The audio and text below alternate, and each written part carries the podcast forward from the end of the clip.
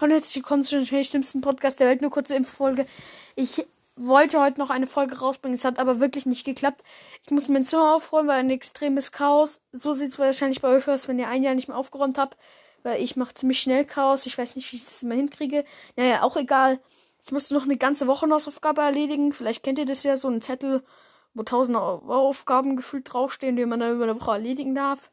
Und ich hatte immer keine Zeit, die zu erledigen. Weil ihr wisst ja, wie es mir letzte Woche ging.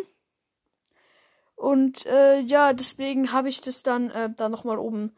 Deswegen musste ich das dann alles heute erledigen.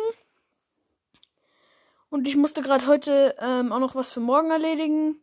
Vorbereiten quasi. Ja, deswegen wird es heute echt nicht gehen. Mir tut auch voll der Rücken weh. Ich bin auch voll ausgelagert. Also wenn ich jetzt noch eine Folge machen würde, wäre sie eh scheiße.